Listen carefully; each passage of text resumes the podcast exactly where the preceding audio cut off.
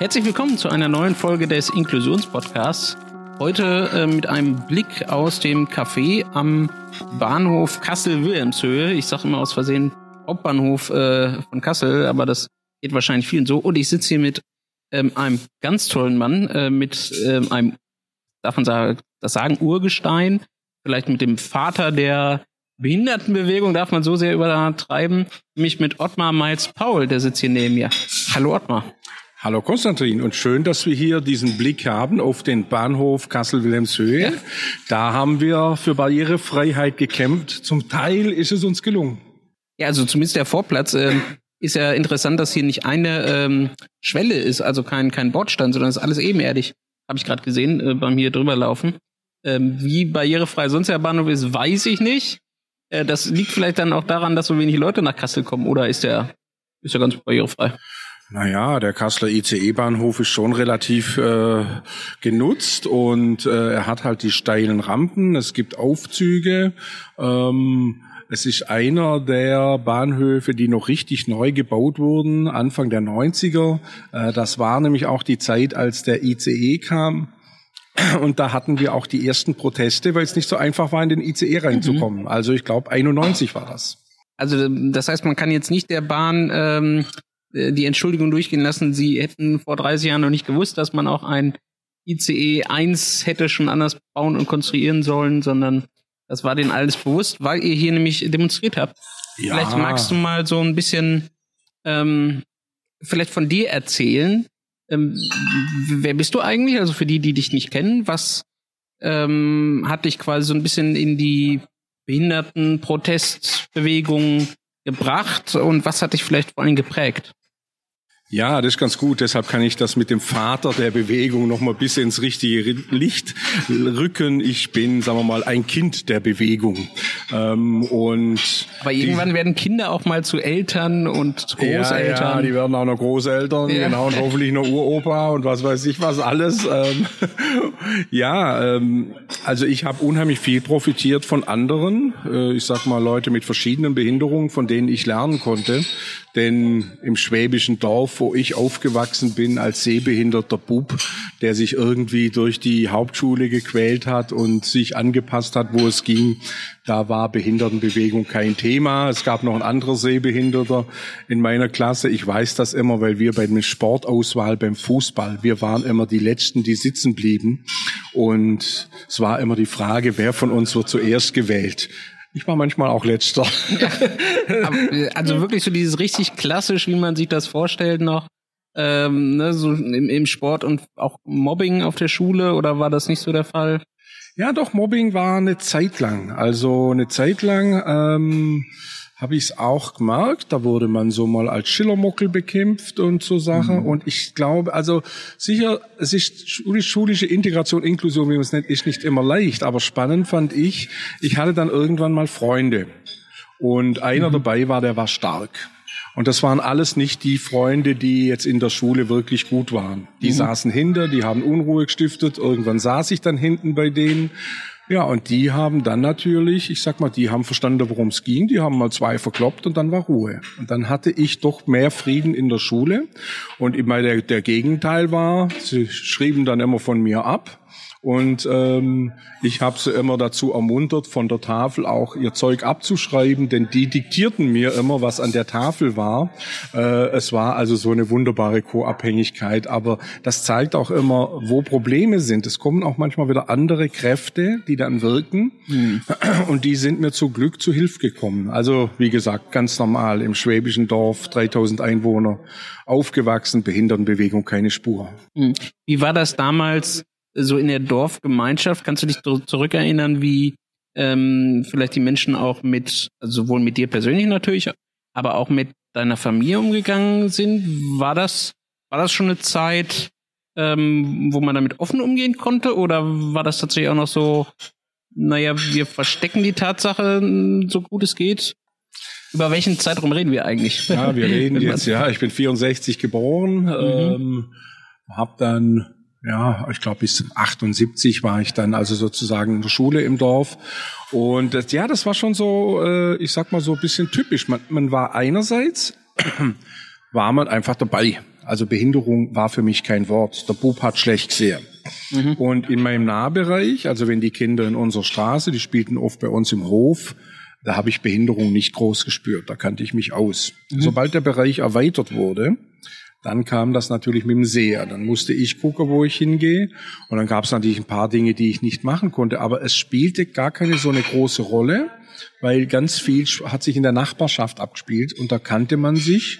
Und da war ich beim Fußballspielen mit dabei. Da war, also das war, ich habe Verstecken im Dunkeln gespielt.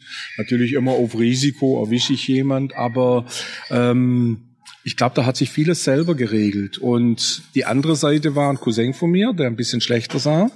Der kam relativ früh auf die Blindenschule.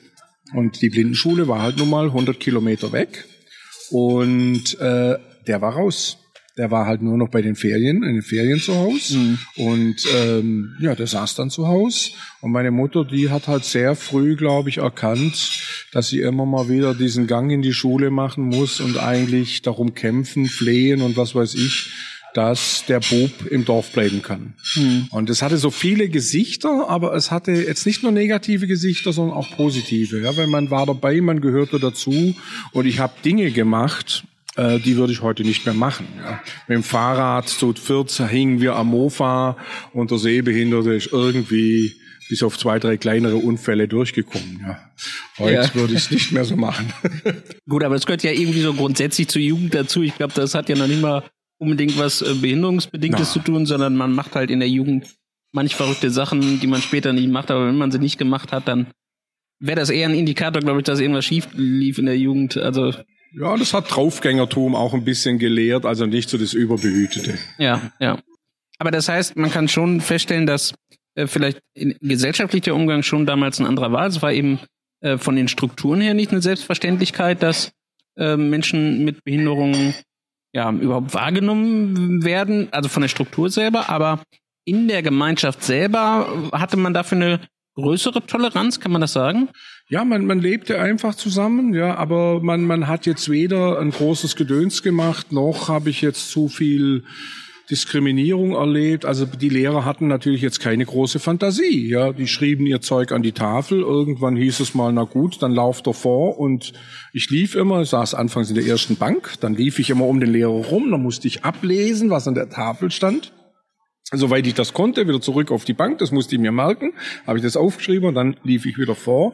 Also das heißt, die hatten kein wirkliches Konzept von Behinderung, aber vielleicht war das so mein Glück, weil es führte nicht dazu, dass ich die Schule verlassen musste. Also mhm. zum Teil einfach gestrickt und irgendwie und dann später haben wir halt dann die Mitschüler die Dinge diktiert. Ähm, also man lebte miteinander, man hat kein so ein Gedöns gemacht, aber es war auch nicht so, dass man gleich ausgesondert wurde. Heute mhm. würde das wahrscheinlich schon wieder ganz anders laufen. Mhm.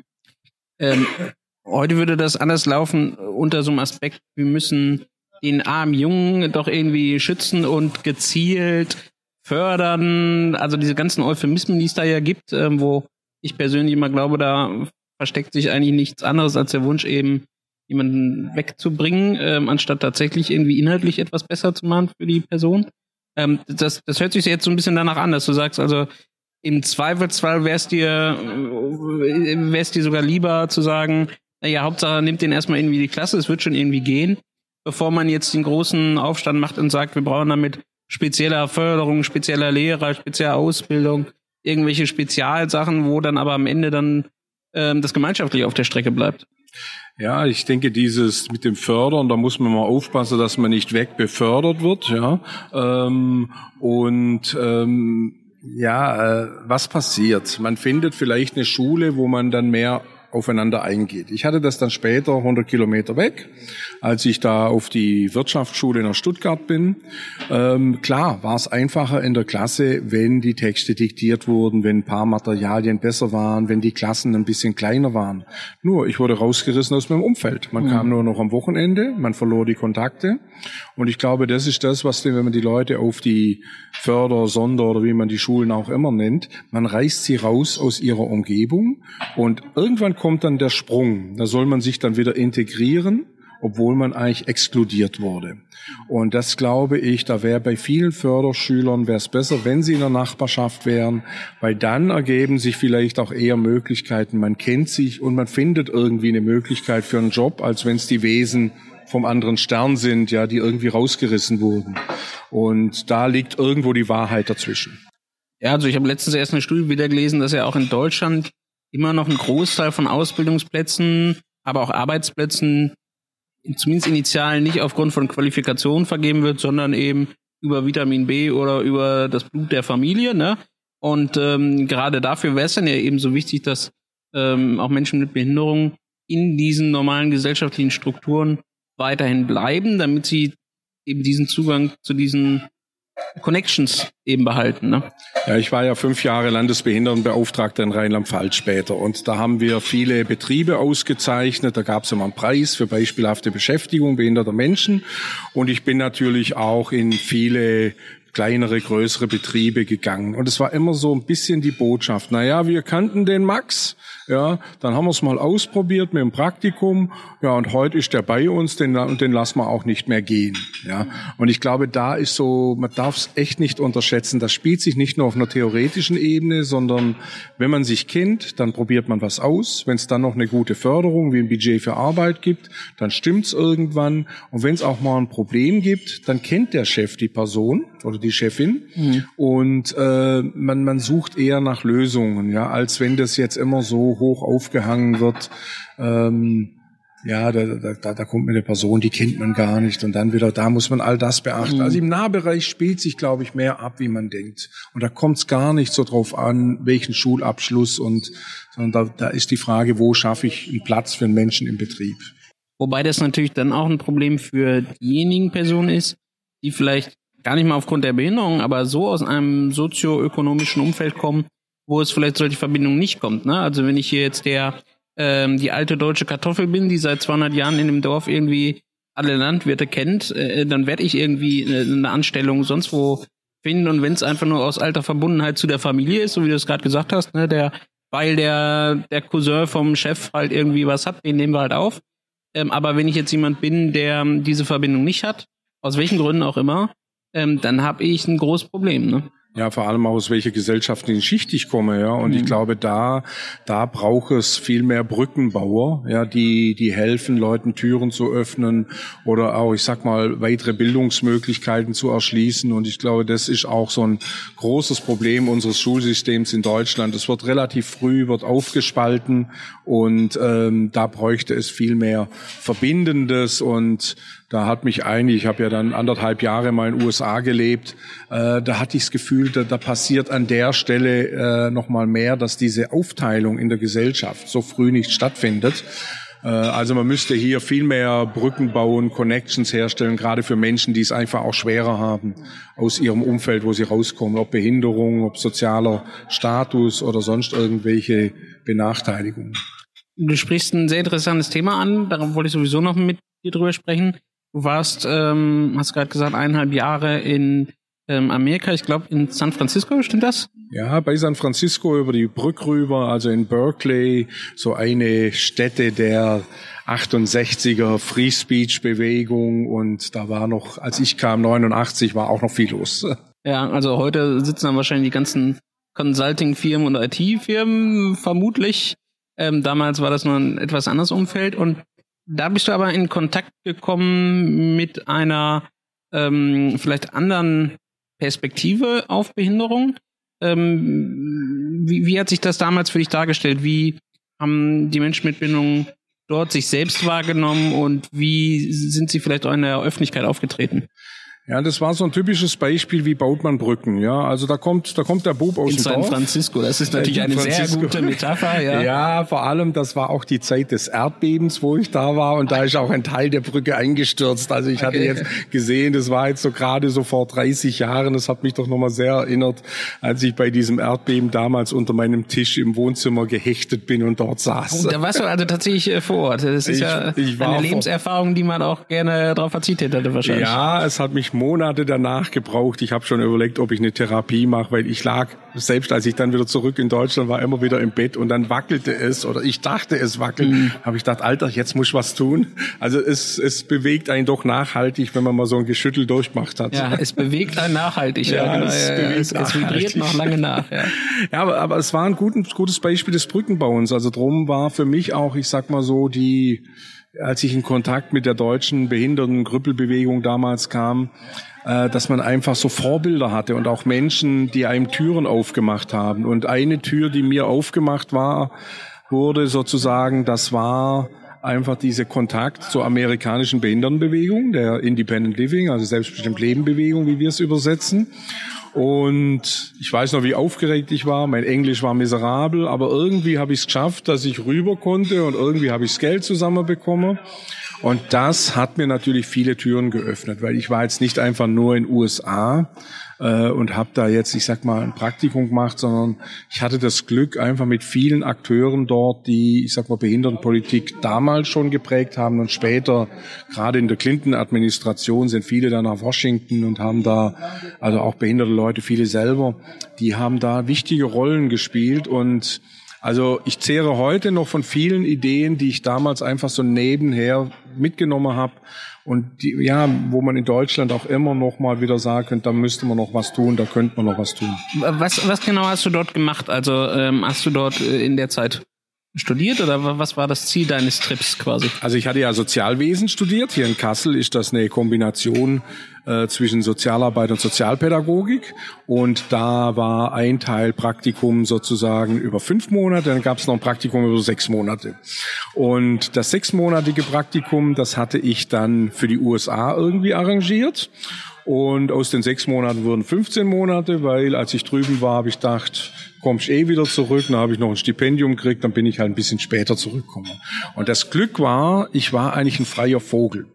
Also ich musste irgendwie, nachher habe ich die Diplomarbeit darüber einfach geschrieben ähm, und ich konnte mit den Leuten dort, ich war also einmal an der Uni, da gab es ein Programm für behinderte Studierende, also ein Unterstützungsprogramm. Da war ich immer so ein, zwei Tage die Woche. Dann war ich in dem Center for Independent Living. Das ist so ein Zentrum für selbstbestimmtes Leben, wo also behinderte Menschen beraten, geschult wurden. Und da war ich zum Beispiel in so einem Kurs, was muss man, was braucht man alles, wenn man selbstbestimmt in der eigenen Wohnung leben will. Und da waren dann Leute, die also noch im Heim gelebt haben. Und die sind dann gekommen, da haben wir mit denen halt gelernt, okay, was muss ich beim Einkaufen? Wie mache ich mir ein Frühstück? Wie mache ich ein Mittagessen? Und immer praktisch, wir haben Ausflüge gemacht. Wie gehe ich damit um, wenn ich jetzt eine Assistenz brauche? Wo kriege ich die her? Wie führe ich Gespräche? Ach, und da habe ich das unheimlich gezehrt. Ja, wie gesagt, mein Englisch war miserabel. Ich lernte da sehr, aber, aber man hat so diesen, diesen Geist unheimlich gut mitbekommen. Ja, und dann noch so eine dritte Verbindung hatte ich noch und die die war natürlich jetzt auch nochmal spannend. Es gibt dort das World Institute on Disability. Also das, die Amerikaner waren immer gut, die US-Amerikaner in großen Namen finden, aber es war wirklich so ein Institut, die also so in der Welt geschaut haben, welche Ansätze zum Thema Behinderung gibt's, welche Bewegungen gibt's. Ja, und mein Job dort war eigentlich relativ simpel. Ich war immer da, wenn Leute reinkamen aus anderen Ländern, auch durfte ich die immer so ein bisschen Manager und Unterstützer. Ähm, und andererseits, ich sollte die Bibliothek aufräumen und ein bisschen archivieren.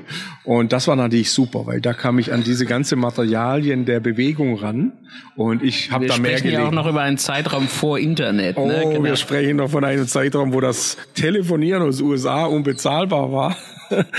naja, und das, das war natürlich spitze, weil ähm, ähm, da war nichts digitalisiert und da waren noch die alten Newsletter, da waren die Zeitungen mit den Protesten und die wilden Bilder und all das. Und ähm, in dieser Kombination, ja, und dann rollten da die Ur Urgesteine rum der amerikanischen Behindertenbewegung. Ähm, und ähm, ich hatte eine Judy Human, die wurde dann später Staatssekretärin. Naja, die hat mich so ein bisschen an die Hand genommen. Ich bin dann auch, meine Frau wurde dann ihre ehemalige Assistentin. Und ähm, ja, es waren so Fügungen, ich durfte unheimlich viel lernen. Jetzt reden wir ja über eine Zeit, wo es in Deutschland ähm, noch in einem ganz anderen Stadium war. Also äh, wenn ich jetzt höre, da gab es damals schon ein Center äh, for Independent Living, ja. dann muss das ja auch alles, ähm, das sind ja Strukturen, die, äh, so wie sich das anhört, sehr professionell schon waren für die damalige Zeit, die ja dementsprechend dann auch irgendwie finanziert werden mussten.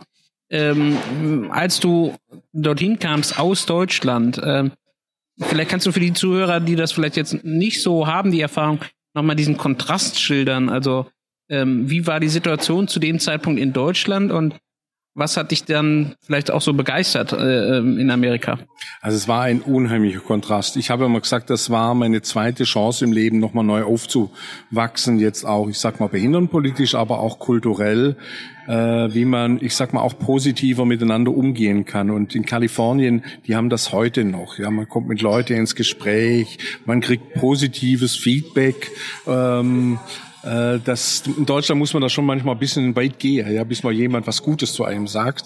Und ähm, das, das war auch meistens ernst gemeint, ja. Und ähm, ja, und ich kam jetzt sozusagen hier Kassel. Wir haben 1986 hier demonstriert, dass wir endlich mal eine barrierefreie Straßenbahn bekommen. Wir hatten, ich glaube, zwei Blindenampeln. Das waren die Blindenampeln, wo der blinde Mitarbeiter vom Sozialamt, vom Blindenverband immer lang musste. Sonst gab es keine. Jetzt, jetzt komme ich in ein Land, sozusagen, das einen unheimlich hohen Grad an Barrierefreiheit hatte. Die Busse, die waren dort alle schon barrierefrei, ja, mit Hubliften, äh, die, die U-Bahn dort. Also San Francisco, Berkeley, Oakland, die war, die war barrierefrei und die hatten halt schon in den 70er Jahren sich Antidiskriminierungsregelungen erkämpft, wo man hier in Deutschland noch, wir müssen aufklären und wir müssen doch appellieren. Also das waren, das waren einfach zwei Welten. Und ich habe das wie so ein Schwamm, habe ich das eigentlich aufgesogen. Und ich glaube, ähm, damals habe ich auch so dieses aufgesogen, man muss dran glauben und es ist auch möglich, ja. Und das war so hier, wir waren, klar, wir haben gekämpft, ja, aber der, der Geist war noch sehr klein, ja. Und so diesen Glaube zu haben, wir kämpfen dafür und wir schaffen das. Und das, das hat mich so beflügelt, ja. Und das ist jetzt nicht, dass USA der Himmel auf Erden war, beziehungsweise heute unter Trump so oder so nicht ist und in der Sozialgesetzgebung erst recht nicht. Aber die Leute haben sich was erkämpft, die haben ihre Selbstbestimmung in dem Rahmen, den sie hatten, auch mit einer guten Philosophie unterlegt. Und da waren wir in Deutschland schon auch ein paar Schritte voran im Denken, aber in der Umsetzung, ich meine, es hat noch gedauert, ja. 1994 haben wir endlich dann mal das, die Grundgesetzergänzung durchbekommen. Ähm, aber das war für mich natürlich Antrieb, auch für sowas dann hier zu kämpfen, als ich dann Ende 89 wieder zurückkam. Es hört sich jetzt sehr an, als wäre man in Amerika tatsächlich pragmatisch und auch im Alltag tatsächlich relativ weit gewesen. Also ähm, es ist ja das eine, dass man sich als Gesellschaft, als Staat äh, oder auch als Behindertengemeinschaft bestimmte Werte und, und hehre Ziele setzt, aber es ist ja nochmal was anderes, das dann ganz konkret im Alltag auch mit Leben zu füllen. Und du hast gerade schön ja nochmal dargestellt, also wir haben 94 überhaupt hier erstmal äh, in Deutschland so die grundsätzliche Wertsetzung gehabt mit quasi Grundgesetzänderung.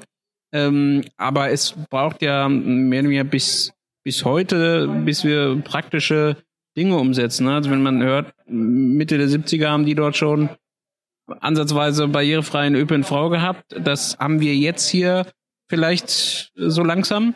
Ähm, und selbst das ist ne, fraglich. Ähm, und in ganz anderen Bereichen sieht es ja vielleicht nochmal anders aus. Ne? Also Privatwirtschaft ähm, haben wir in Deutschland ja immer noch nicht. Da gibt es quasi immer noch grundsätzlich, die sind ausgenommen, die dürfen machen, was sie wollen. Ähm, und was mich jetzt aber interessiert, ist das, ist das auch eine Mentalitätsfrage von den also sowohl von der Gesellschaft, aber vor allen Dingen auch von Menschen mit Behinderung. Würdest du sagen, dass wir in Deutschland da entweder, entweder damals oder vielleicht auch heute äh, eine falsche Herangehensweise haben oder müssen wir unsere, unsere Selbstwahrnehmung ändern oder wie würdest du das beschreiben?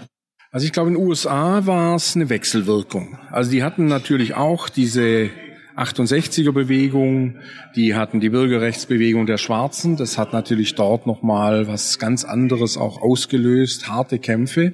Äh, die, die Frauen hatten ihre Bewegung und behinderte Menschen haben sich dort natürlich, die waren uns ja immer eine ganze Reihe von Jahre voraus, frühzeitig eingeklinkt und haben für sich natürlich auch dieses ganze Verständnis, das in den USA ist, von Independence, von Freiheit, von unsere Constitution, also unsere Verfassung. Ich habe immer gedacht, mein Gott, was reden die so staatstreu? Ja?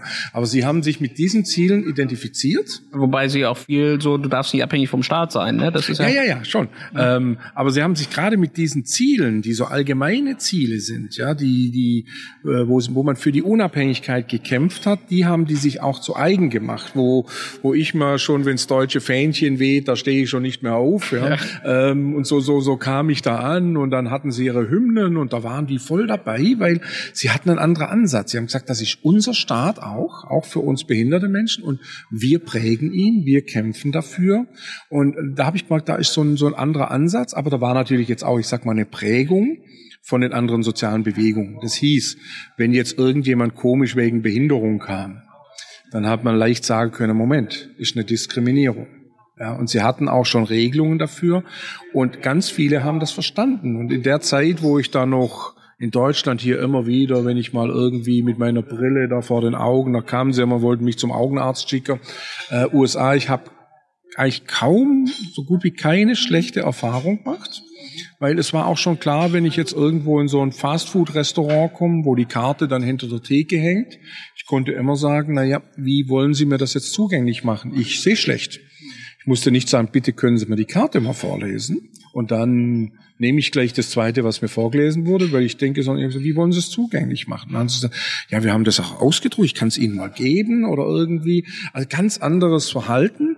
Das war natürlich nicht in jeder Ecke der USA so. Ja, aber es war ein unheimlich gutes Grundverständnis und es war natürlich auch von den behinderten Menschen selber viel mehr Selbstbewusstsein und auch dieses Bürgerrechtsverständnis. Und das war nicht mehr so geprägt von dieser Bettelei, die wir immer haben. Wir müssen uns anpassen, wir müssen bitteln, wir müssen betteln. Ähm, und das ist schon auch eine andere Haltung. Jetzt kommt natürlich noch was Gesellschaftliches dazu. Ähm, geht nicht, geht, gibt's nicht, geht nicht oder andersrum. Geht nicht, gibt's nicht oder was auch immer, was so ein deutscher Spruch ist. Das klappt nicht, das geht nicht, das haben wir noch nie gehabt. USA ist eigentlich eher so das Denke, interessant. Ja, der kommt jetzt hier angerollt, der will jetzt irgendwie im Grand Canyon hin.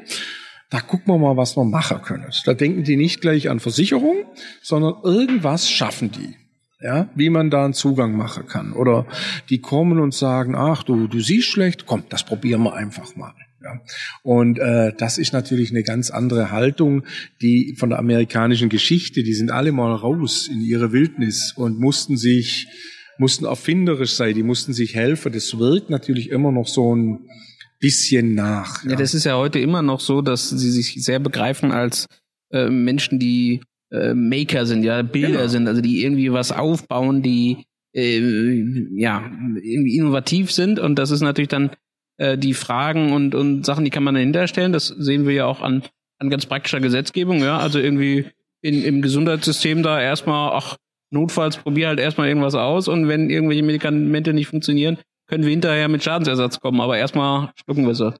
So, das ist eine andere Herangehensweise, ja, klar. Ja, ist eine andere Herangehensweise und, und wie gesagt, ähm, ähm, ich habe damals gelernt, ich habe das auch manchmal echt ausprobiert, ja, ähm, es lohnt sich zu fragen.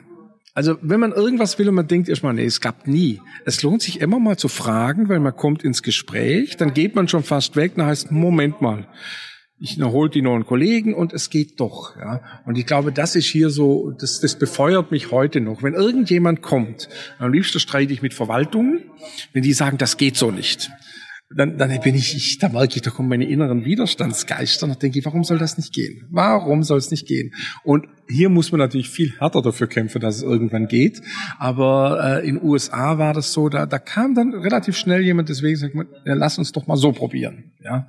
Und äh, ich glaube, da sind auch von der Mentalität ganz große Unterschiede. Aber die Welt ist offener geworden und über die Jahre hat sich hier auch doch einiges bewegt ähm, als meine Ex-Frau früher hier in den Anfang der 90er vegetarisch was wollte. Dann war die wie Harry und Sally, also die Sally in dem ja. Film, die wollte das mit und das ohne. Äh, in Deutschland, das ging gar nicht. Ja, heute sind wir ja schon ein bisschen vielfältiger geworden. Meine Ex-Frau wäre, glaube ich, immer noch nicht zufrieden, aber es bewegt sich wenigstens ein bisschen was. Jetzt machen wir mal einen Sprung, vielleicht um, um 10 oder 15 Jahre. Befinden uns irgendwie Anfang der, der 2000er Jahre vielleicht in Deutschland, ähm, wo wir ja jetzt schon ein Stück weit die Transformation, also das, was du ähm, ihr selber erlebt hast in Amerika, so langsam sich auch in der deutschen ähm, Behindertenbewegung vielleicht niederschlägt. Ähm, wir haben dann ja solche Dinge wie zum Beispiel ISL, also Interessensverträge selbstbestimmt leben. Ähm, also diese ganze Independent Living Idee, die ja äh, nun mal aus Amerika eigentlich ursprünglich kommt. Ähm, die haben wir jetzt hier in Deutschland.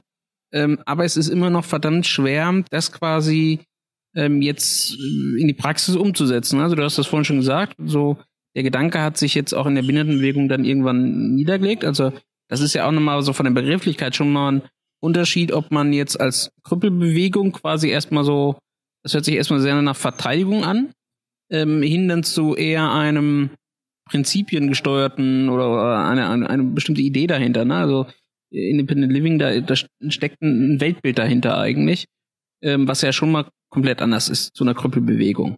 Ja, oder, oder würdest du sagen, das ist gar nicht so, so extrem?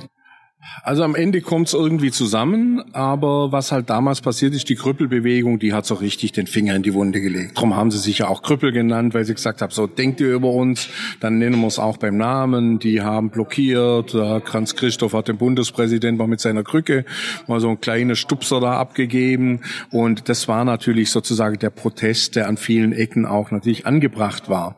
Und jetzt kam sozusagen das zusammen mit den internationalen US-amerikanischen Ideen, Medien und mit dem, ich sag mal, diese ganze Zentren für selbstbestimmtes Leben behinderter Menschen sind wir jetzt, also ich sag mal, neben dem Protest sind wir jetzt da eingestiegen und haben gesagt, wir wollen Dinge anders machen. Mhm. Weil wir hatten, und das haben wir heute natürlich auch noch, eine wahnsinns dominante Behindertenhilfe, die stationär geprägt ist. Etwas, was es in Amerika so wahrscheinlich nicht gibt. Also in Amerika haben wir es zum Teil auch, aber sie haben es in vielen Bereichen überwunden, haben da schon 20 Jahre vorher gekämpft und in diesen 20, 25, 30 Jahren wurde hier in Deutschland immer weiter das ausgebaut und es ist hier nicht staatlich, sondern es ist wohlfahrtsorientiert. Das heißt, wenn der Staat was verändern will, dann muss er diese Wohlfahrt mitnehmen. Und in den USA konnte zum Beispiel in Oregon Einrichtung mit 3000 Leute, da konnte der Staat sagen, das war eine staatliche Einrichtung, das Ding machen wir zu in ein paar Jahre, wir schaffen Übergänge, war anders, als wenn ich hier mit 20 Wohlfahrtsverbänden äh, Organisationen, Trägern herumhandeln muss und es passiert nichts. Ja. Ähm, also wie gesagt, äh, da sind wir mit der selbstbestimmt Leben Bewegung dazugekommen zu sagen, wir bieten jetzt auch was an, dass Leute anders leben können. Also hier in Kassel haben wir dann das Zentrum für selbstbestimmtes Leben aufgebaut. Da gibt es einen Assistenzdienst, da gibt es die Beratung zum Arbeitgebermodell, also Assistenzberatung, die allgemeine Beratung. Da gibt es unterstütztes Wohnen, also für Leute, die sonst in der Einrichtung wären, die werden jetzt zu Hause beraten und unterstützt. Und so ist es dann gelungen, ich sag mal, Hunderten von Leuten, für die es früher keine Alternative gegeben hätte. Also entweder hätten sie sich irgendwie durchgewurstelt, so gut sie können, wären bei den Eltern geblieben und dann war hauptsächlich Einrichtung. Und das war dann so, ich sag mal, eine Weiterentwicklung. Man hat sich eingemischt und hat gezeigt, es geht auch anders, ohne jetzt, dass wir die Heime gebaut haben. Ja, also immer auch die Abgrenzung und die Stärkung behinderter Menschen. Auch nicht einfach, mhm. wenn man will, dass der gesamte Vorstand von behinderten Menschen besetzt ist. Da muss man hart arbeiten, dass man auch Leute findet und die auch immer wieder solidarisch unterstützen. Und jetzt sind wir in den 2000ern. Wir haben also die Artikel 3 im Grundgesetz 94 durchbekommen.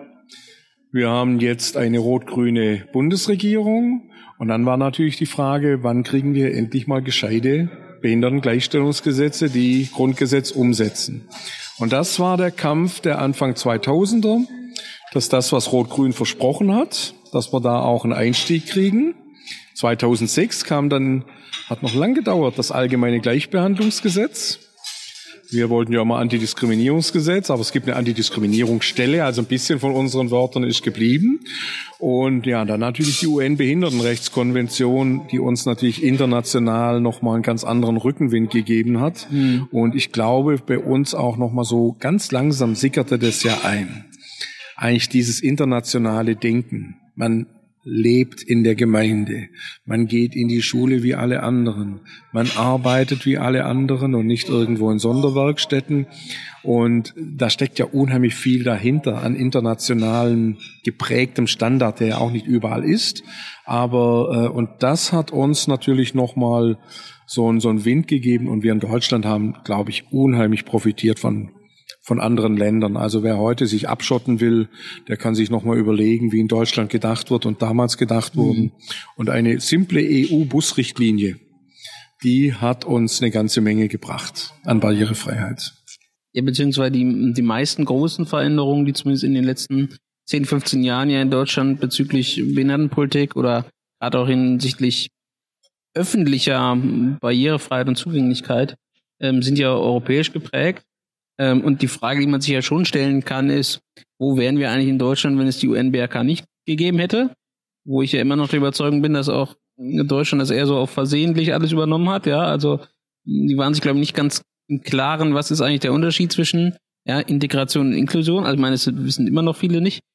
Ähm, aber ähm, da kann man sich ja schon die Frage stellen, hat das etwas mit einer grundsätzlichen, weiß nicht, Werteüberzeugung oder, oder Vorstellung in Deutschland zu tun? Also ich meine, wir kommen ja dann hier schon auch, wenn man das in einem geschichtlichen Kontext betrachtet, in die Fragestellung hinein, wie gehen wir eigentlich grundsätzlich mit Minderheiten um? Das betrifft ja jetzt nicht nur Menschen mit Behinderungen. Ähm, wir haben das eben nicht so wie in Amerika, wo es ziemlich natürlich ist, dass ein sehr großer Teil der Bevölkerung auch offensichtlich zumindest äh, ähm, äh, eine eigene, ähm, wie soll ich sagen, Wahrnehmung, Kultur, äh, ähm, Geschichte hat. Das haben wir ja so in dem Sinne in Deutschland nicht. Ähm, und ich glaube, das behindert uns bis heute in, in der Durchsetzung von bestimmten Betrachtungsweisen hinsichtlich Minderheiten. Auf jeden Fall behindert uns das und man muss ja wissen, was ist, was ist passiert. Also 1945, da war ja nicht plötzlich alles vorbei, ja, Euthanasie und all das. Dass dieses Denken, diese Leute, die das ja großteils durchgeführt haben, die waren im System prägend. Die Menschen haben erstmal versucht, alles wegzudrücken, ja, aber äh, das Denken ist geblieben. Behinderte Menschen, die wurden ja zum Teil noch versteckt bis in die 70er Jahre. Ja, ich kenne eine, die ist erst mit 22 in die Schule gekommen, wohnte in der Nähe von Hadamar, ja, wo zigtausende behinderte Menschen sozusagen getötet wurden. Und äh, auf dem Bauernhof, ja, da hat man das Kind nicht auf die Schule geschickt, sondern da war die Angst, die, die war tief drin, ja, und andererseits natürlich das Denken. Und jetzt gucken wir uns mal zwei, drei aktuelle Diskussionen einfach an. Ich meine, was für ein Krampf war das, dass das Wahlrecht sozusagen behinderten Menschen, die in allen Bereichen gesetzliche Betreuung nutzen, dass die jetzt endlich ihr Wahlrecht bekommen. Also da mussten zwei Verfassungsgerichtsentscheidungen mussten her, damit zumindest mal der Bundestag endlich mal äh, entsprechend entscheiden konnten. In den Ländern haben wir es jetzt in fast allen, aber ist auch noch nicht so. Und jetzt hätten wir das Urteil nicht gehabt. Wir würden immer noch bitteln und betteln. Ja, es musste aufgezwängt werden. Und was ist das Denken dahinter? naja, die können das ja gar nicht, dann betrügen die Betreuer. Ich meine, wenn Betreuer betrügen oder Eltern, dann, dann, dann ist das ein Gesetzesverstoß, aber ich kann doch nicht hergehen und den Menschen ihr Wahlrecht entziehen. Ja? Und jetzt gehen wir mal zu den Prena-Tests äh, mit Down-Syndrom, auf Down-Syndrom, wo man also vermeintlich feststellen kann, ja, welches Kind jetzt Down-Syndrom haben könnte. Jetzt sind wir schon bei anderen Behinderungen, die sie glauben oder schon feststellen können. Ja, und was ist es? Es soll das unwerte Leben, ja, das schwierige Leben, das vielleicht teurere Leben, das aufwendigere Leben, das soll verhindert werden. Passiert jetzt schon. 90 Prozent von Kindern mit Down-Syndrom werden schon abgetrieben. Ja, und was machen wir mit älteren Menschen? Ältere Menschen verschwinden von der Bildfläche, sie verschwinden in irgendwelche alten Aufbewahrungseinrichtungen. Man hat damit zu tun, wenn die Mutter jetzt vielleicht irgendwo dort ist, man schlägt die Hände dem Kopf zusammen, wenn man nicht nur denkt, Gott sei Dank ist sie aufgehoben, sondern wenn man ein bisschen menschenrechtlich denkt, dann stirbt die Mutter und dann ist es wieder vergessen. Ja, und es ist so dieses in Deutschland, ach Gott sei Dank bin ich nicht behindert, ja, die Armen, die können ja nicht. Und äh, aber es ist kein Menschenrechtsdenken. Mhm. Diese Frage, diese simple Frage, die kann man lange Vorträge. Also ich sage immer, es kommt darauf an, dass Leute, wie wollt ihr behandelt werden? Wie wollt ihr leben? Und Warum schafft man das nicht für alle, ja, das hinzubekommen? Jetzt kommt noch ein Jens Spahn daher. Ja, und aus heiterem Himmel, man glaubt es nicht, kommt dann mitten in den Sommer geplatzt, naja, diejenigen, die Intensivbeatmung brauchen, ja, in Zukunft in Einrichtungen, in irgendwelchen Kliniken, in, in Wohnen oder wie es auch immer definiert wird. Also zu Hause, es könnten ja ein paar betrügen. Ja, anstatt dass man die Betrüger richtig verfolgt, werden die Menschen sozusagen wieder in Einrichtungen gezwängt. Und ich sag mal, genau so war es damals. Die Menschen wurden in Einrichtungen gebracht, sie wurden entfremdet von zu Hause, von ihrem Umfeld und waren dann irgendwann einem System ausgeliefert, das unkalkulierbar war. Und dann haben sie nicht mal eine ehrliche Antwort bekommen, sondern dann war es ein Blindarm, woran sie gestorben sind. Und vor allen Dingen, sie wurden ja nicht nur ihrem eigenen Umfeld entfremdet, sondern ähm, äh, natürlich wurden sie auch fremd im, in der Gesellschaft. Ja? Also es ist ja nicht nur die persönliche, individuelle Ebene, die dort problematisch ist, sondern sie führt ja durch die, äh, dadurch, dass es gesamtgesellschaftlich passiert, ja auch dazu, dass wir sie eben nicht im Alltag sehen. Ne? Ja, genau dieses. Also aus dem Alltag wegdrücken. Und deshalb, äh, man kann über Unterstützung und Förderung und über all das reden, aber was passiert? Die über 300.000 behinderten Menschen, die in Werkstätten für behinderte Menschen arbeiten, ja, die kriegen nicht mal Mindestlohn. Ja, die arbeiten hart wie andere. Ja, die müssen sich unheimlich viel von ihren vermeintlichen Betreuern anhören. Aber sie sind aus den anderen Betrieben weg. Ja, sie sind keine Kolleginnen und Kollegen im Inklusiven. Also das heißt, man sieht sie nicht. Es weiß kaum jemand, wie die arbeiten und wie die entlohnt werden.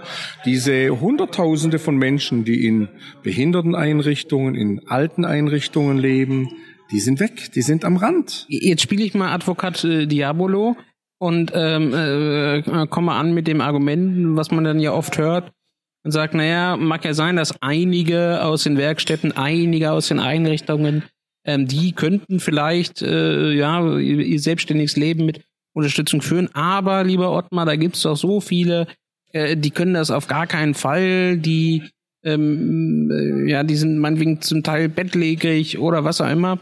Ähm, wie willst du die denn äh, quasi in, in, in die freie Wirtschaft, in das selbstständige Leben bringen? Ähm, ist es für die nicht angebrachter, dass sie zumindest in dem Bereich äh, ähm, ja, Gesellschaft haben, auch wenn es quasi nur ihre eigene ist?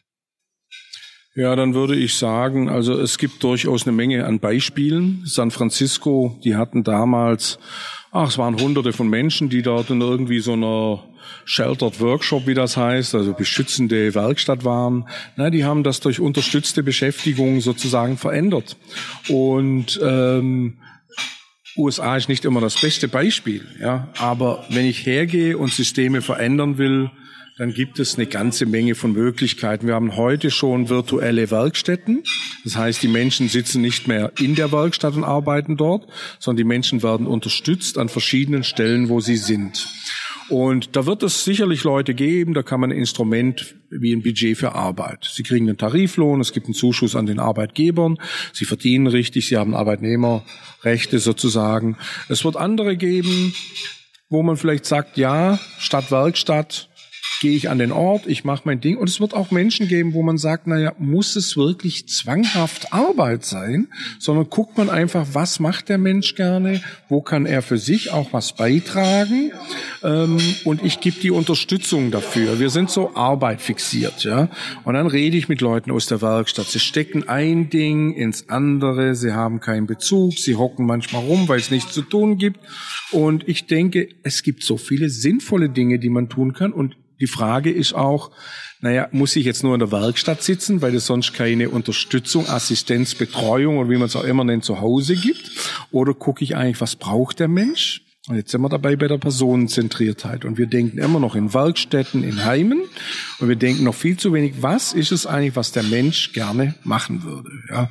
Und ich glaube, da mit diesem Geld, das im System ist, diese 15, 16, das ist ja immer eine Frage, wie viel Milliarden es sind und auch sonst noch, was da an Spenden reinfließt, wenn man das den Menschen direkt zukommen lassen würde und sie auch empowern würde, mal zu sagen, was wünscht ihr euch, ja, dass sich das lohnt. Ähm, ich habe so viele gute Beispiele gesehen. Soll mir mal einer vormachen, was nicht geht. Mhm. Da spricht ja auch sehr stark diese lutherische Arbeitsethik äh, so heraus, die wir in Deutschland haben. Ja, also äh, ein guter Mensch ist einer, der arbeitet, ja, und äh, das ist ja auch das, was ich ähm, immer noch sehr problematisch finde, auch an einer sehr sozialdemokratisch geprägten Republik nun mal, die ja ähm, auch immer sagt, Arbeit ist wichtig für den Menschen. Ähm, ich, und ich glaube, man muss das dort auch immer wieder trennen, dass man sagt, ja, die soziale Funktion von Arbeit, also dass ich tatsächlich in irgendeinem Umfeld bin, wo ich Menschen treffe, wo ich äh, kommuniziere, wo ich wertgeschätzt werde, das stimmt, das ist eine wichtige Funktion, die Arbeit erfüllt. Das ist aber nichts, was nur Arbeit erfüllen kann, sondern es gibt auch genug andere Bereiche, die diese Funktion ebenfalls erledigen können. Ja, also ich kann auch wertgeschätzt werden in einem Umfeld, wo es jetzt nicht um rein wirtschaftliche Arbeit geht, ja, sondern wir erleben das ja heute sehr stark mit der Debatte um, ähm, wie schätzen wir zum Beispiel Ehrenamt wert. Ja, wir finden immer weniger Leute, die in der Freiwilligen Feuerwehr irgendwie sind oder ähm, äh, lokal irgendwie im Roten Kreuz arbeiten oder was weiß ich, wo wir dann feststellen, ja, offensichtlich äh, ähm, braucht es dort äh, eben eine Wertschätzung. Und das muss nicht immer nur im finanziellen Sinne sein, ja, sondern diese Funktion, die Arbeit sonst hat, können wir auch in anderen Bereichen finden. Naja, und, und gerade in der Zeit, ich sag mal, wo wir eigentlich schon mittendrin sind oder wahrscheinlich wird bald noch mal ein riesiger weiterer Sprung kommen, wo sich Gesellschaft massiv verändert. Ja, also ich sitze heute zu Hause und arbeite von zu Hause aus und ähm, ich meine, viele Dinge, die, jetzt gehen wir mal diese 30 Jahre zurück, was hatten wir uns denn ausgemalt? Und jetzt gehen wir mal nochmal 20 Jahre voraus, ja, wie sich Gesellschaft auch verändern wird. Und da, da komme ich jetzt nochmal drauf zurück, was macht denn Leben aus? Und unser guter alter Professor Dr. Dörner, Klaus Dörner, der hat da immer gesagt, na ja, es ist nicht nur Teilhabe, es ist auch Teilgabe. Also was ist meine persönliche Bedeutung am Tag? Ja, was kann ich beitragen? Und jetzt haben wir an ganz vielen Stellen der Gesellschaft Engpässe. Also bei der Feuerwehr wird jetzt vielleicht ein Mensch mit Down-Syndrom, der wird nicht vorderst auf der Leiter hoch und den Mann aus dem Haus holen oder die Frau oder das Kind, den Hund oder die Katz. Ähm, aber wenn die jetzt irgendeinen Dienst bei der Feuerwehr übernehmen können und irgendwie entlasten und wenn es nur beim Feuerwehrfest oder sonst was ist, ja, ähm, ich glaube, da, da kann man Bedeutung schaffen. Oder wenn ein Mensch mit Behinderung auch mal irgendwo in der Schulklasse mit dabei ist, äh, das ist jetzt nicht irgendwie die harte pädagogische Arbeit aber da wird andere Dinge werden da vermittelt, die unsere Gesellschaft dringend braucht. Und jetzt denke ich einfach mal ans Alter. Mir tun viele Leute, und bei meiner Mutter war es besonders, die tat mir einfach leid. In ihrem vermeintlich nicht behinderten Dasein hat sie so gelebt, sie macht alles selber, von anderen abhängig zu sein, das geht schon mal gar nicht. Und sie hatte so ein Arbeitsethos, einen Stolz, dass sie an einen Punkt kam, wo sie eigentlich ihre Freiheit aufgab, weil sie keine fremden Leute im Haus haben wollten, weil die könnten sehen, dass irgendwas vielleicht nicht so gefaltet ist, wie es sein musste.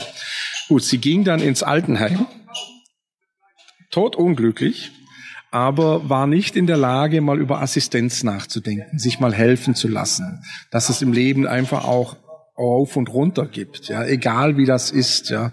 Und ich glaube, da hätten wir verdammt viel beizutragen und das liegt natürlich dran, wenn ich mich hauptsächlich in einer Welt bewege, die jetzt so, ich sag mal, glitzert, perfekt ist und alles schön und alles schlank und sonst was.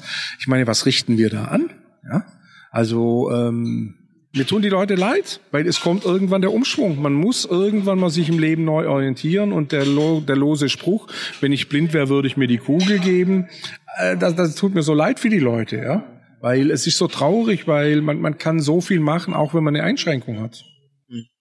Äh, zumal es ja immer auch den schönen Spruch gibt, ne, wir sind ja immer irgendwann im Leben eingeschränkt. Das äh, zieht ja genau darauf hinab, ob ich das als Kind bin und nicht selbstständig lebe, da brauche ich genauso Hilfe, Unterstützung, Anleitung wie wenn ich alt bin oder zwischendurch nur mal ne, das leidige Beispiel mit der Mutter mit dem Kinderwagen, die plötzlich auf Barrierefreiheit angewiesen ist.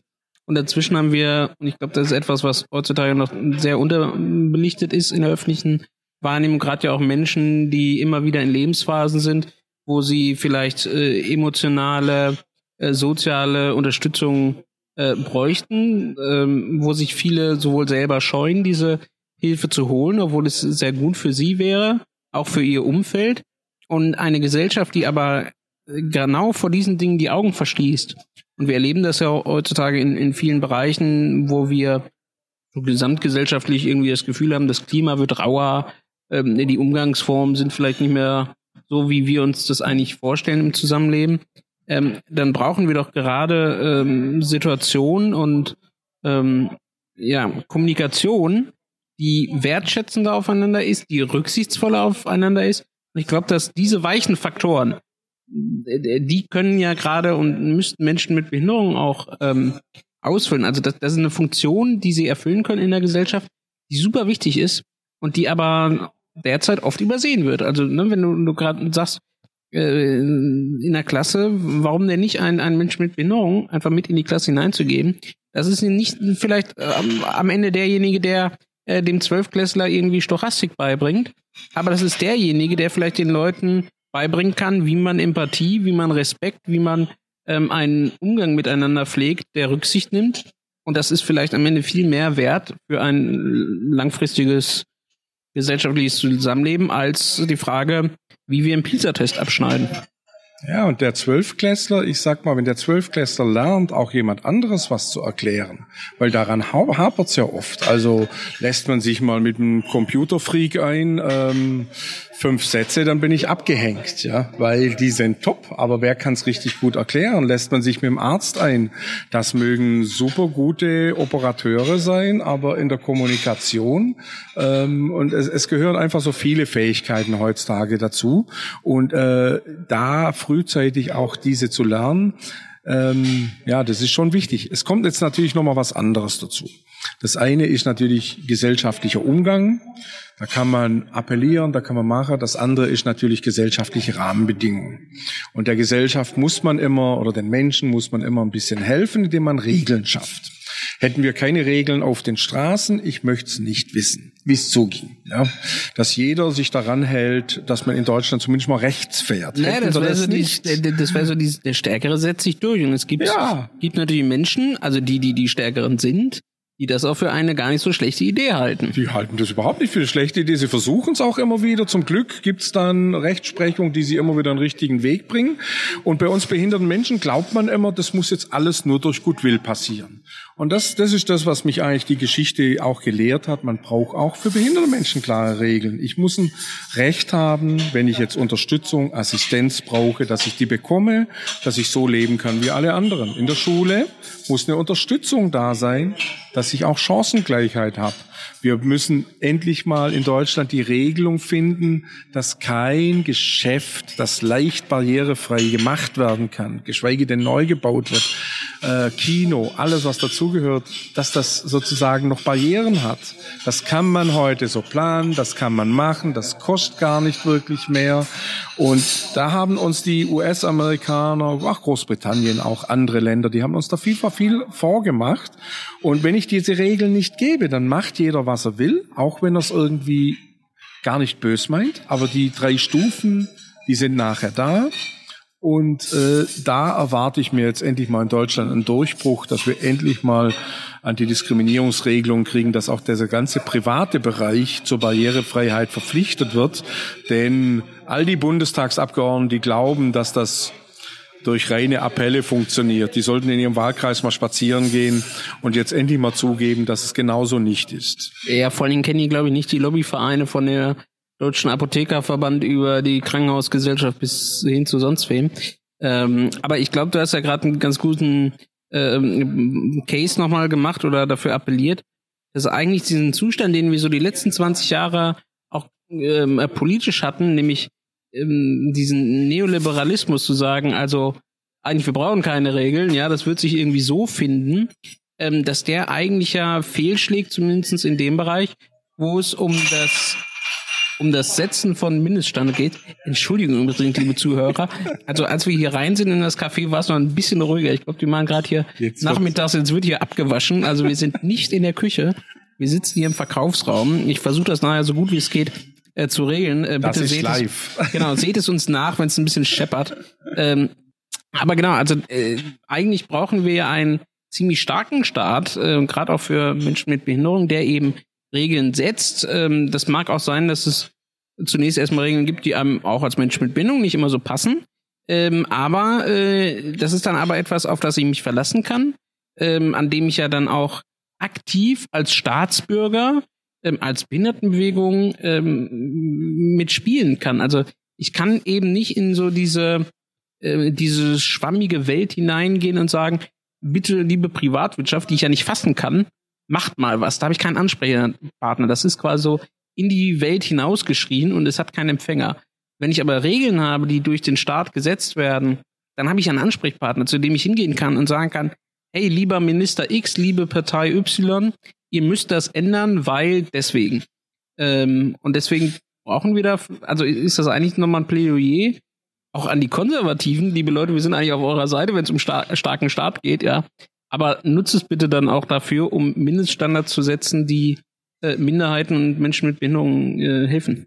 Ja, gerade die Konservativen. Also ich meine, wir haben damals, als ich in den USA war, haben wir in strömendsten Regen in Washington demonstriert für sozusagen das Antidiskriminierungsgesetz für behinderte Menschen, das 1990 verabschiedet wurde. Es war der gute alte George W. Bush, der sozusagen dann dieses Gesetz unterzeichnet hat.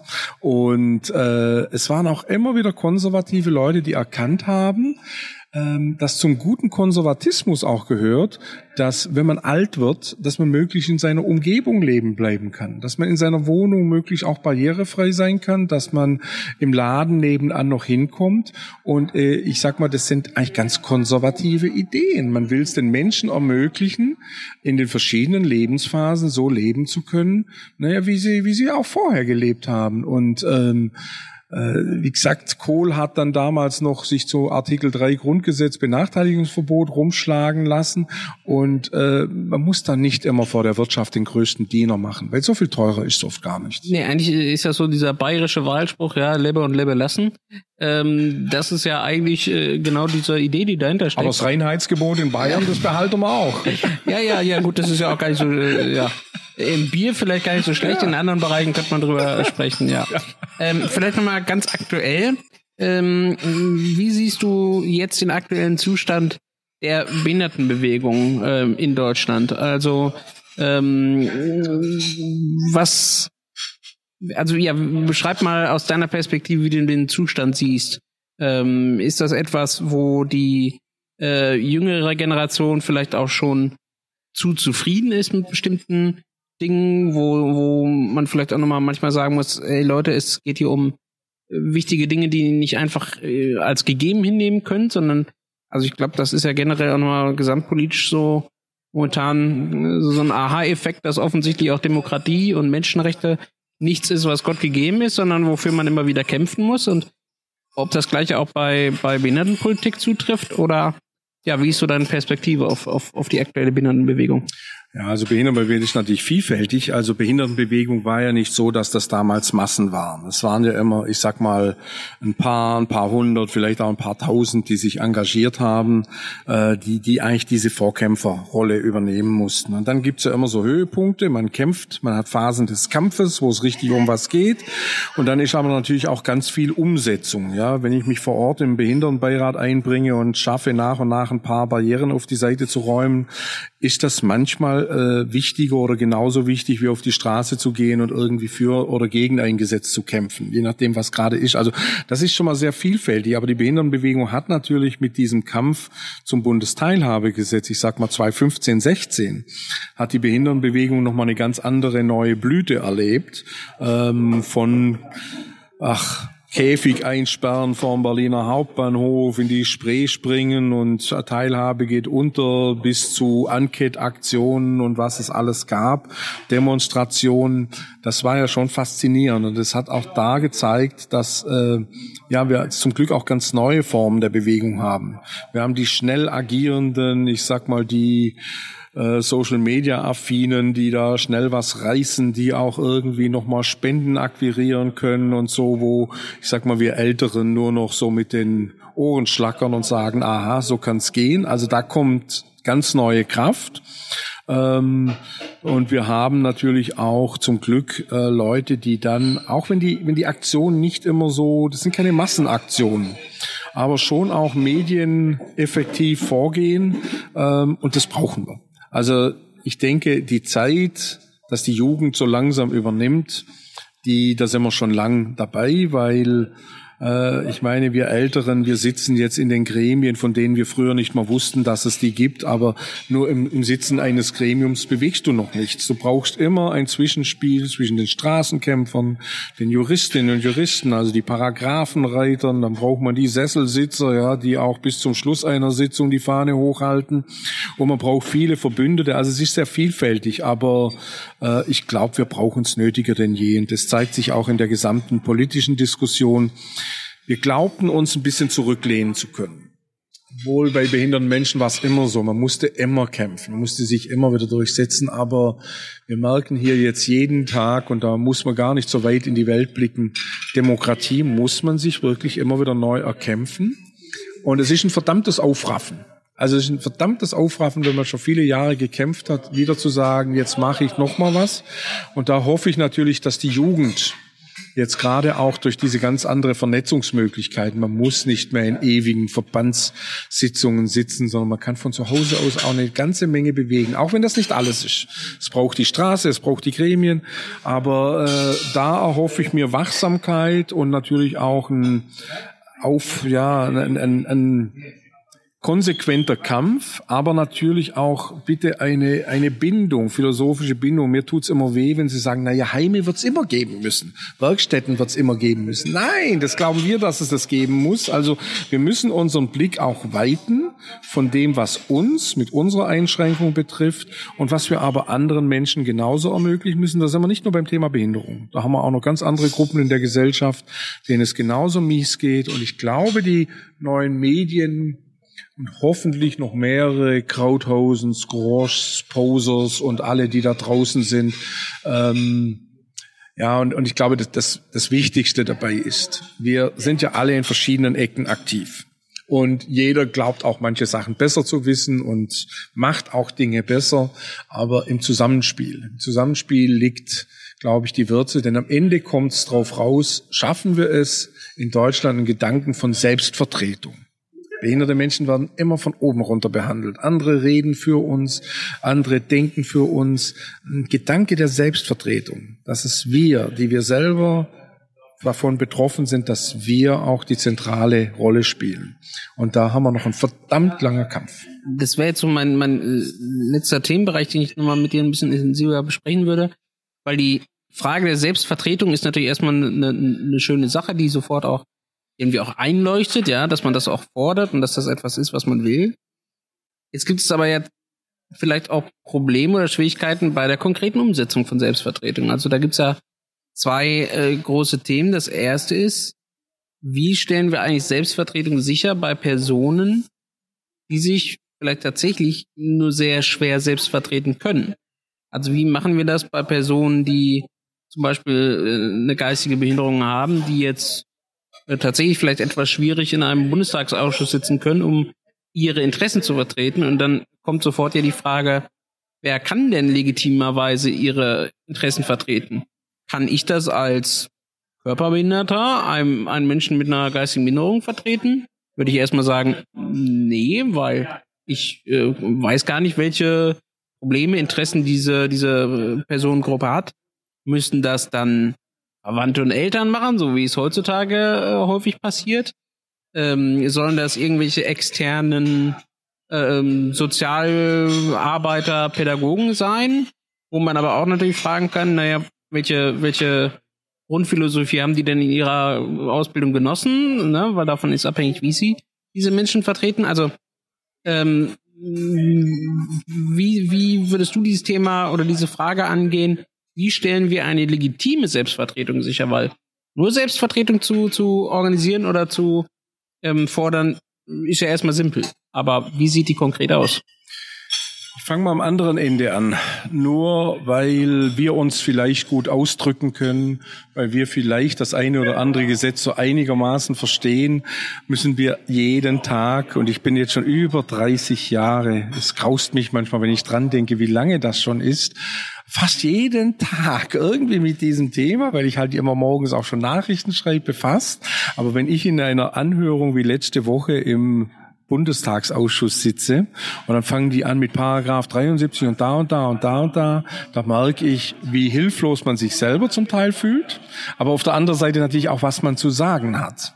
Und wir müssen uns natürlich ständig auch weiter qualifizieren und das heißt aber auch, wir müssen auch ständig unseren Blick weiten, was mit unseren, ich sag mal, ja, hm, mit unserer Gruppe, mit unserer Bewegung auch passiert. Also ich muss mich auch dafür interessieren, wie geht's jemand, der in einer Behinderteneinrichtung lebt? Ja, wie wollte ich da leben?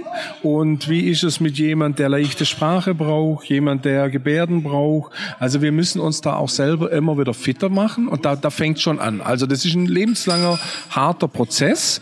Und wenn ich eins von den US-amerikanischen Behindertenbewegungen gelernt habe, war, man muss auch immer die anderen mit ins Spiel bringen. Die Marilyn Golden hat, hat das sehr gut gemacht. Die ist von so einer Behindertenrechtsorganisation, die viele Prozesse geführt haben. Die haben gesagt, von uns erwartet man natürlich, sie ist Rollifahrerin, dass ich jetzt immer dafür spreche, was Rollifahrer brauchen. Also, aber wenn ich jetzt komme und sag, wir müssen aber auch sicherstellen, dass die Gebärdendolmetscher damit bei sind. Und wenn ich dann überleite zur Kollegin, die gehörlos ist, dann äh, ist das unerwartet und so müssen wir auch für uns gegenseitig sorgen ohne jetzt für die anderen zu sprechen, sondern ihnen die Tür öffnen. Und ich hatte jetzt ein ganz tolles Beispiel. Diese Woche, also am Mittwoch, das war der 23. Oktober. Jetzt verrätst du, wie lange Zeit ich mir lasse mit diesem das, Podcast zu editieren. Das werden dir deine Zuhörerinnen und Zuhörer verzeihen, denn der Konstantin macht das alles so nebenher ehrenamtlich. Der hätte mal einen richtig guten Lohn eigentlich verdient. Ja. Auf jeden Fall. Das da ist ein Hinweis dazu zu spenden. Ja, ich habe eine Spendenseite für den Podcast. Danke. Ja, ja, genau, genau. Auf jeden Fall die Ines Helke, eine gehörlose Frau aus Hamburg, die wurde Bild der Frau. Ja, ich ist jetzt nicht meine Lektüre, aber sie wurde ausgezeichnet unter starke Frauen. Also mit ihrem Gebärdenchor war auf der Bühne Kai Pflaume interviewt und dann kommt Ines Helge und bedankt sich bei einer Frau mit Down-Syndrom in ihrem Chor, die ihr die Ideen gegeben hat. Und diese Frau steht dann plötzlich im Mittelpunkt und so hat Ines Helge es geschafft, dass hier ganz populär eine Frau mit Down-Syndrom mitten in der Öffentlichkeit steht und einfach auch wertgeschätzt wird. Ja, und ich glaube, da haben wir viele Möglichkeiten. Jetzt sind wir natürlich bei der Frage, und es wird uns dann immer gestellt, man zieht immer heran, was eigentlich so nicht geht. Äh, ich gucke immer eher drauf, was geht. Und ich glaube, was in Sachen Selbstvertretung ist, geht sehr viel. Was gar nicht geht, finde ich, das sind dann so Eltern, die sagen, mein Sohn, meine Tochter, die kann sich nicht selbst vertreten. Weil da geht mir nämlich der Hut hoch, weil das macht uns klein und Selbstvertretung ist sehr vielfältig. Ich war in vielen Einrichtungen, wo auch Menschen mit sehr hohem Unterstützungsbedarf sind. Da bin ich als Landesbehindertenbeauftragter manchmal zum Kaffeetrinken gegangen. Habe mich da in eine Situation begeben, der Sehbehinderte sieht das alles nicht, ich höre nur die Hälfte und aber ich habe sehr gut wahrgenommen, möchte eine, eine Person einen Kaffee oder einen Tee? Wird sie überhaupt gefragt? Das kann ein Augenzwinkern sein, das kann ein Nicken sein, aber nicht einfach nur zu sagen, ach, die, du trinkst doch gerne Kaffee, Punkt aus. Wie meine Mutter das auch immer gesagt hat, ach, die Sieglinde, die, die mag das. Und dann hat die Sieglinde gesagt, Mutter, das war früher mal, ja. Und äh, ich glaube, äh, es gibt ganz viele Formen von Selbstvertretung. Man merkt auch, wo sich Menschen wohlfühlen. Eltern oder Menschen, die ihnen nahestehen, können dabei eine wichtige Rolle spielen, beim Verstehen helfen. Aber vergessen wir nicht, wenn ich Eltern bin, mein Sohn ist jetzt 25, ich denke anders wie er. Ich habe andere Dinge im Kopf und möge er sich gut gegen mich wehren. Er schweigt genug weg. Er lebt in den USA. Ich gönn's ihm. Und äh, das wird bei Behinderung gerne verwischt. Wir sind die lebenslangen Kinder. Und äh, ich glaube, da können Menschen, die jetzt, ich sag mal, mit anderen behinderten Menschen in Werkstätten, in Wohnheimen sind, die auch die Sprache, gerade auch von Menschen mit, mit Sprachbehinderung oft viel besser verstehen, die können uns da manchmal viel mehr vermitteln, wie die Betreuer. Ich sag mal, die arbeiten heute hier, morgen dort. Ähm, die kennen die Leute zum Teil 20, 30 Jahre. Und das ist so das eine. Und dann das andere, das Reindenken ich glaube mal, ein bisschen Empathie und zu überlegen, wäre ich in der Situation, wie möchte ich, dass mit mir umgegangen wird? Dass vielleicht auch mal zwei Minuten länger versucht wird rauszukriegen, was will die Person sagen. Dass man die Person unterstützt, sich auch vorzubereiten, ja, und das kann durch unterstützte Kommunikation manchmal lang dauern. Aber dass man versucht, Sätze auch von den Betroffenen in Diskussionen einzubringen. Und das erlebe ich ganz wenig. Und das regt mich nämlich auf, weil diejenigen, die immer sagen, na ja, das geht doch alles gar nicht, die führen das Wort meist als Begründung, warum wir nicht für uns selbst sprechen können. Und wie viele Männer haben immer gesagt, ach, meine Frau, die hat doch gar keine Ahnung, die versteht doch nichts von Politik. Gott sei Dank haben sich diese Frauen selbst selber mal in die Politik gekämpft, denn sie wären heute immer noch diejenigen, wo die Männer für sie reden. Hm. Also ich glaube, das besser kann man das, glaube ich, gar nicht ausführen. Ähm, ist aber auch immer noch mal so eine Mahnung auch an uns selber, ähm, dass wir eben nicht nur auf unsere subjektiven äh, Befindlichkeiten, Bedürfnisse und auch Interessen achten. Es ist ja auch so, dass es durchaus mal gegenläufige Interessen auch zwischen Menschen mit Behinderung gibt. Ja? Es ist auch nicht so, dass alle Menschen mit Behinderung immer die gleiche Perspektive auf ein Problem haben. Es gibt auch manchmal Menschen, die finden bestimmte Entwicklungen auch äh, gut und andere finden sie schlecht. Ähm, das heißt aber nicht, dass man bestimmte Gruppen eben komplett äh, außen vorlässt bei der Meinungsbildung. Und das ist eher ähm, das, was ich zumindest bei bestimmten Gruppen noch sehe derzeit. Ähm, natürlich ist es so, dass äh, Menschen, die eine Körperbindung haben, die eine Sinnesbeeinträchtigung haben, ähm, die vielleicht auch, ich sag mal, emotional sozial sind, die ähm, haben natürlich alle bei ihrer Selbstdarstellung, bei der Kommunikation, bei der Interessensvertretung auch ihre jeweiligen Hürden. Aber sie können das zu einem großen Teil selbstständig. Es gibt aber auch trotzdem Menschen, die, die können das nur sehr, sehr schwierig selbstständig. Nur die dürfen wir eben nicht vergessen. Und ich glaube, das ist genau das, was du gerade gesagt hast, dass man sich die Zeit nimmt, auch als diejenigen, die primär nicht davon betroffen sind, diese ähm, Einwände, Bedürfnisse, Problematiken eben aufzunehmen. Und, und was, was mir so ein Stück weit in, in der Struktur fehlt, die wir derzeit in Deutschland haben, wenn ich mir die ganz klassische Interessensvertretung von Menschen mit Behinderungen angucke, sei das äh, wohlfahrtsorientiert, sei das im Sinne äh, hier im Bundesarbeitsgemeinschaft der Selbsthilfe, dann ist das alles sehr immer noch medizinisch geprägt. Also das heißt, medizinisches Modell. Ja, da ist irgendwie der Verband der Sehbehinderten, der Verband der Kleinwüchsigen, der Verband der äh, Menschen mit Schlafapnoe, weiß der Geier was. Und die vertreten zum großen Teil immer natürlich die mh, mm, Interessen und Probleme, die sie selber haben.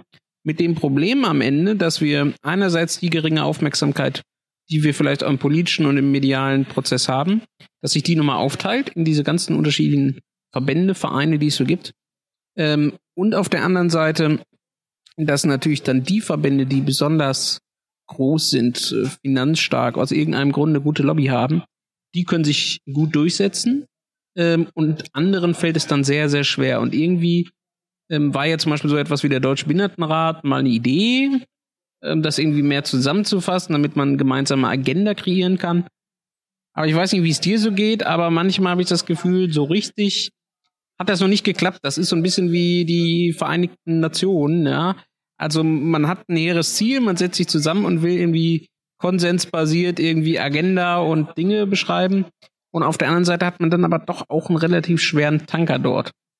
Oder wie nimmst du das wahr? Also ich war ja in den 90er Jahren, als wir international EU unterwegs waren und man sozusagen gesagt hat, man braucht auch die nationalen Vertretungen von Menschen mit Behinderung, von Organisationen von Menschen mit Behinderung, da war ich in diesem Kampf zur Gründung des Deutschen Behindertenrates mitten in der Schlacht. Der wird jetzt 20 Jahre, sozusagen am 3. Dezember ähm, diesen Jahres. Und ähm, äh, es lohnt sich auf jeden Fall darüber nachzudenken, was für ein Tanker haben wir hier. Also äh, auf der einen Seite ist es unheimlich wichtig und da hat sich auch was entwickelt, dass es Stellungnahmen zu Themen gibt, wo man sagen kann, die kommt sozusagen vom Deutschen Behindertenrat. Das sind unsere Mindestanforderungen, zum Beispiel an gesetzliche Regelungen. Das hilft, weil das macht der Politik ein bisschen leichter zu bündeln, okay, was wird hier eigentlich gedacht? Und wenn Sie es ernst nehmen, dann können Sie damit auch was anfangen. Ähm, andererseits ist natürlich der Deutsche Behindertenrat sich auch immer wieder selber im Weg, weil es sind einfach verschiedene Organisationen und jeder hat seine eigenen Interessen. Und beim Deutschen Behindertenrat gibt es eine Regel, das Sekretariat wechselt jedes Jahr. Und dieses Jahr ist also die ISL, die die Geschäftsführung gemacht haben. Da haben wir Leute, die haben sich reingefuchst, die kämpfen wie die Löwen. Jetzt wechselt das am 3. Dezember wieder. Und alle haben jetzt plötzlich wieder einen anderen Ansprechpartner. Das ist dilettantisch, das ist nicht, also wenn der Deutsche Gewerkschaftsbund immer wieder seine Geschäftsstelle verlegt, man keiner wüsste wirklich, wer ist es. Aber das, das kommt so aus diesem, aus diesem Spaltung und Konkurrenzdenken kommt es nochmal so ein bisschen raus. Also da, da ist noch viel Bewegung und dann ist man auch nicht so schlagkräftig, weil das alle, das wechselt jedes Jahr wieder aufs Neue. Und natürlich haben wir im Deutschen Behindertenrat auch das Problem, das ist ja nicht nur Selbstvertretung sondern da sind Organisationen drin, die betreiben Einrichtungen, die betreiben Wohnheime, die betreiben Werkstätten. Also die Lebenshilfe ist dort ja auch mit dabei.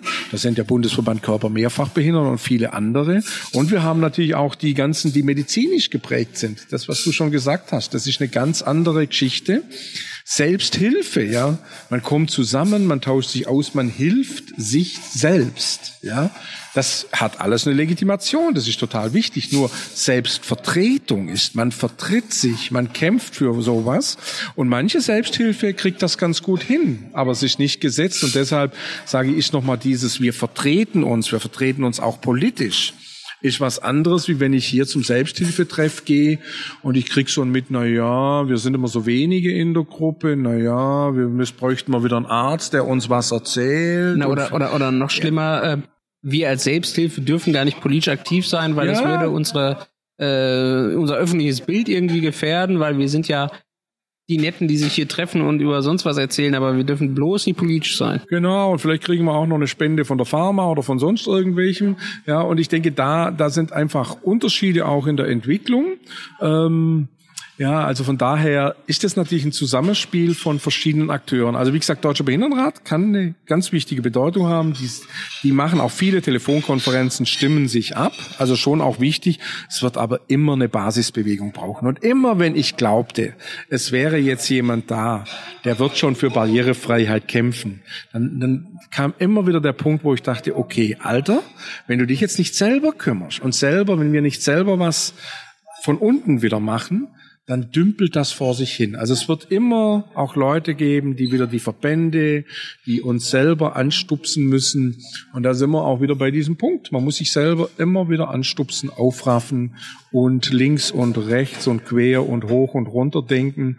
Ähm, denn wenn wir in verantwortungsvollen Positionen sind, wenn wir an solchen Tischen in dem Ministerium sitzen, dann haben wir auch eine Verantwortung. Ja? Und das ist schon, äh, muss man sich auch bewusst machen. Und das ist ein lebenslanges Lernen und Kämpfen. Also ich habe jetzt gelernt, du bist vielleicht nicht der äh, Vater äh, der Behindertenbewegung, aber du bist vielleicht der Anstupser äh, der Behindertenbewegung. Und zumindest nehme ich dich auch äh, immer so wahr, als jemand, der eigentlich überall immer dabei ist und auch immer wieder Impulse setzt, die extrem wichtig sind. Und ähm, ich hoffe, dass du das auch noch äh, lange tust. Und ansonsten hast du ja gerade schon gesagt, dass da eigentlich immer irgendwer auch dann hoffentlich nachkommt, ähm, der oder die das dann auch weiterhin tun. Das ist auch an unsere Hörer quasi Auftrag. Das ist ein interaktiver Podcast. Hier wird nicht nur gehört, sondern hier muss dann hinterher auch bitte das übernommen werden, was wir hier sagen. Ähm, in diesem Sinne, ähm, Ottmar, ähm, hast du noch etwas, was dir jetzt irgendwie auf der Leber brennt, wo du sagst, äh, wenn ich hier schon mal die Gelegenheit habe, das kündige ich jetzt an und sei es nur eine Veranstaltung oder irgendwas anderes, ähm, was du nochmal unbedingt loswerden möchtest? Ja, unbedingt. Hört auf den Konstantin, was er gerade gesagt hat. Das ist also was. Und dann, ihr könnt so vom, wenn der Konstantin den Podcast schnell schafft, aber ihr könnt vom 12. bis 15. November mal so ein bisschen gucken. Da sind wieder mal so ein paar, ich sag's jetzt in Anführungszeichen, Verrückte unterwegs. Die, und ich fahre mit als Redakteur der Covinet-Nachrichten, weil das will ich einfach da, das, das gebe ich mir nochmal. Am 12. November startet um 4.27 Uhr morgens in Berlin ein Zug Richtung Potsdam.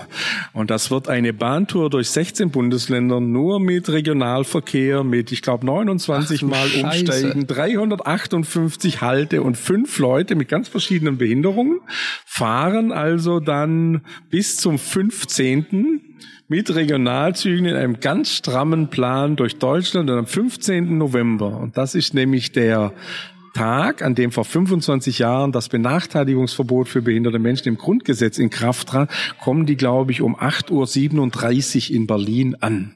Und wahrscheinlich sind wir sowas von hundemüde. Also wenn uns jemand auf der Strecke winken will, Botschaften mitgeben will, was das Grundgesetz für sie bedeutet, vielleicht auch einfach nur ein Kaffee reicht oder ein Schulterklopfer, ähm, wir werden sowas von fertig sein. Aber oder das, das Decke, gebe ich damit mir man noch. nachts im Regionalexpress übernachten kann. Das Glück ist, es sind Hotels gebucht. Ja, okay. ja, aber das Problem ist, wenn wir mal einen Zug verpassen, habe ich ja. keine Ahnung, wo wir landen.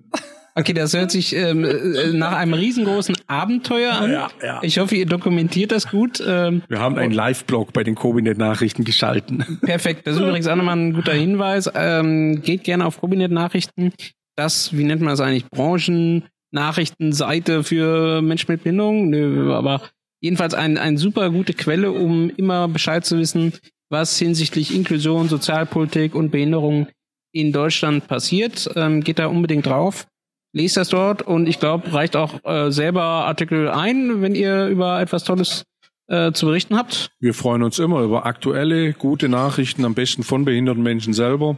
Und wenn wir es schaffen, dann bringen wir es auch, weil wir sind genauso wie der Konstantin. Wir machen das einfach nur nebenher und sind sogar froh, dass wir da keine Förderung bekommen, weil so können wir sagen und schreiben, was wir wollen. Das ist unabhängiger Journalismus.